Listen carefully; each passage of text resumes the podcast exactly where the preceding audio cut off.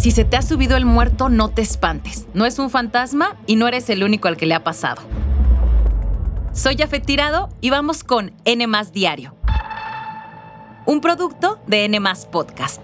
No olviden seguirnos, activar la campanita de notificaciones y entrar a las plataformas de N Este jueves 2 de noviembre, la explicación científica de una creencia que nos aterra en la cultura mexicana. Cuando lograba conciliar el sueño, tenía una sensación sofocante. No podía hablar, no podía moverme. Así como este testimonio, seguramente has escuchado a alguien decir, se me subió el muerto. O quizás hasta tú has experimentado esta sensación. Pero, ¿qué ocurre realmente en el cuerpo? Les explico. Se trata de un trastorno conocido como parálisis del sueño, algo que es muy común y que en ocasiones ocurre cuando intentamos quedarnos dormidos o queremos despertar. Entre las sensaciones que provoca está escuchar tus pensamientos, no poder hablar, gritar, moverse y a veces ni respirar. En otras etapas de este trastorno podemos alucinar, ver caras, sombras e incluso escuchar voces distorsionadas. Esta parálisis puede durar hasta 10 minutos. Los expertos explican que este despertar incompleto, como también le llaman, pone en alerta todos nuestros sentidos, sin embargo, las funciones motoras de nuestro cuerpo todavía están inactivas. Esto genera ansiedad, angustia, taquicardias y un despertar muy abrupto.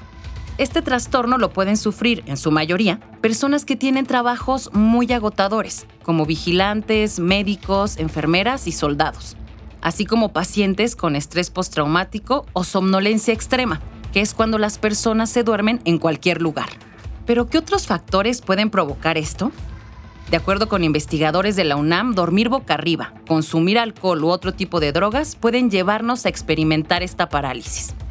Recomiendan, primero que nada, no consumir estas sustancias, intentar dormir de ladito y controlar el estrés. Y si son de los que duermen con sus mascotas, escuchen esto, porque los expertos recomiendan no hacerlo, ya que pueden provocar microdespertares, que interrumpen el descanso y provocan esta sensación de que se te sube el muerto.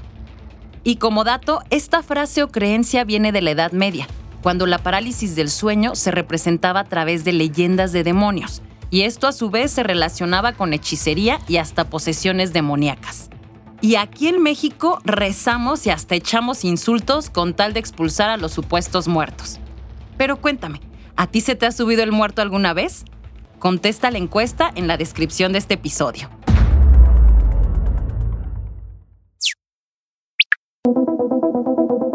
Desde que estalló el conflicto entre las fuerzas israelíes y Hamas, una buena noticia. Por primera vez se abrió la frontera en la franja de Gaza para que salieran algunos heridos graves y personas con pasaporte extranjero. A 26 días de esta guerra, Egipto permitió que a través del paso de Rafah, que une a Gaza con este país, decenas de ambulancias entraran con los heridos.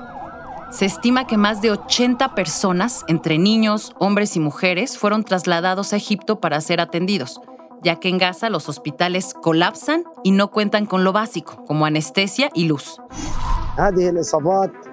Estas lesiones requieren tratamiento médico avanzado y algunas operaciones importantes. Como sabemos, los hospitales de la Franja de Gaza están tratando a un gran número de personas heridas mientras sufren de falta de suministros médicos, por lo que no pueden operar en esos casos. Sin embargo, los reportes señalan que al menos 10 pacientes palestinos murieron en las ambulancias esperando cruzar.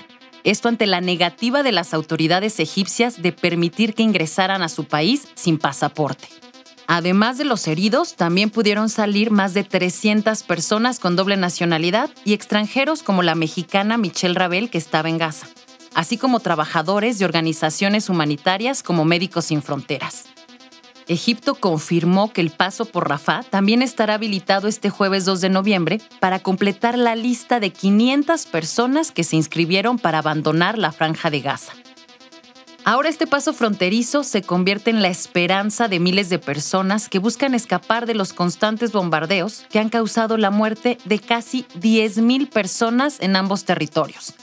La mayoría de ellos son palestinos.